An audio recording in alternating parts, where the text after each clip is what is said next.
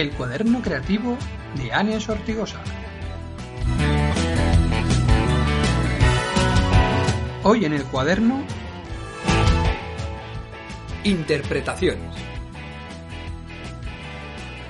Llevo un tiempo fijándome cómo percibe e interpreta la realidad las personas. Es algo que me resulta bastante curioso.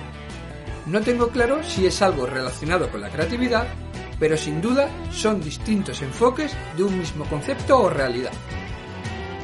Como pequeña nota mental, en esta observación que he realizado, he tenido que descartar muchos casos que puede estar condicionado por razones más irracionales, como puede ser el fanatismo, por ejemplo, de un equipo de fútbol favorito.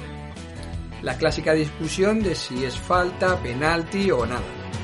En este caso concreto, todo es según beneficio o perjudique al equipo de turno. Nada objetivo. En la misma línea hay cosas que tienen que ver con creencias personales, que también he tenido que sacar de la ecuación. Acciones que llevan aparejado el debate político que es izquierda o de derecha.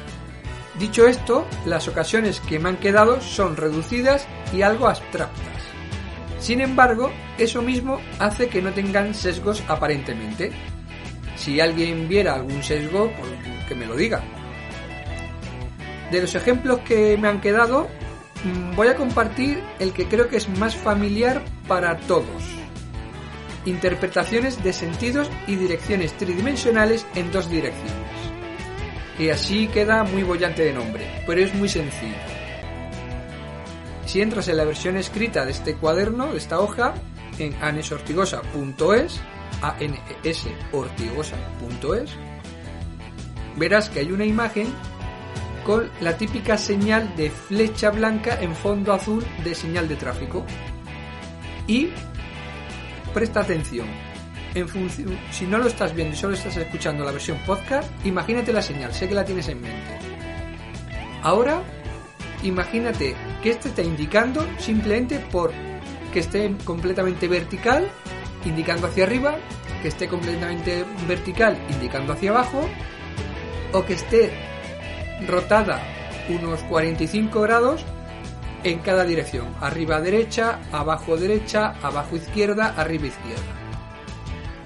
Más o menos indica siempre lo mismo si la encuentras en la carretera, pero ¿percibes que es la misma dirección y con la misma intensidad? ¿Te ha sorprendido? Esos matices es la diferencia que quiero que busquemos en las interpretaciones. Otro tema muy interesante de interpretación son las malas hierbas. He investigado el tema y las malas hierbas son según nuestra visión de humanos.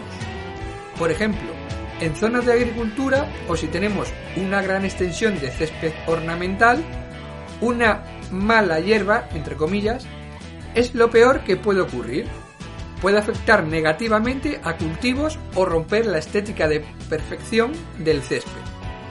En cambio, este tipo de malas hierbas, le vuelvo a entrecomillar, si es un terreno afectado por contaminación, un incendio o alguna degradación similar, estas malas hierbas son las primeras que llegan y comienzan a colonizar para posteriormente crear el sustrato y traer de nuevo vida al ecosistema.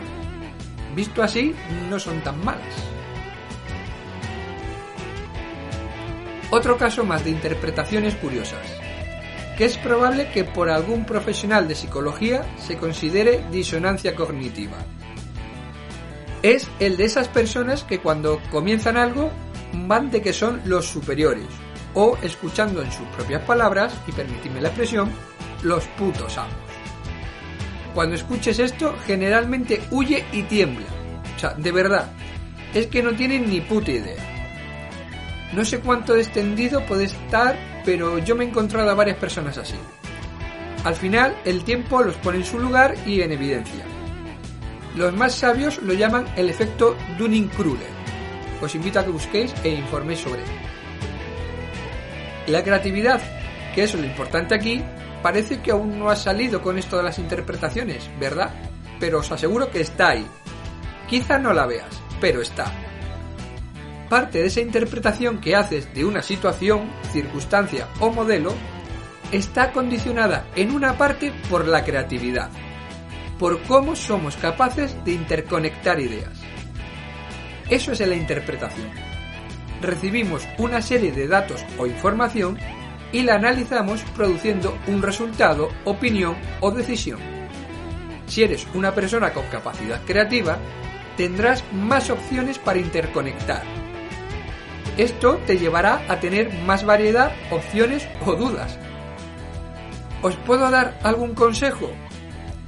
Intentar ir a las interpretaciones básicas, a los hechos probados, a lo que sabéis a ciencia cierta. No sé si será bueno o malo, pero así es más probable estar cerca del sentido más literal o real del concepto a interpretar. Para la versión podcast os dejo una última reflexión en el aire. Eh, intentar imaginar un 6 e imaginar un 9. Es la misma figura desde distintas enfoques. Muchas gracias por escucharme y gracias también al Ministerio de Educación, Cultura y Deporte por la música de fondo Twist and Shout del Banco de Audios. Y recuerda que te puedes suscribir para estar al día de las últimas novedades.